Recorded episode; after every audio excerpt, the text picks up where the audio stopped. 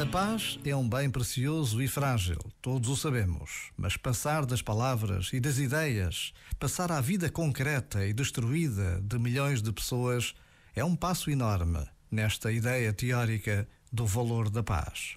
O tempo que vivemos encarregou-se de tornar evidente o que pode acontecer quando se coloca a paz num plano secundário, face ao exercício de um poder autoritário e da destruição massiva da vida.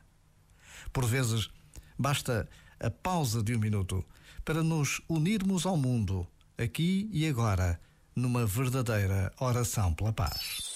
Este momento está disponível em podcast no site e na app.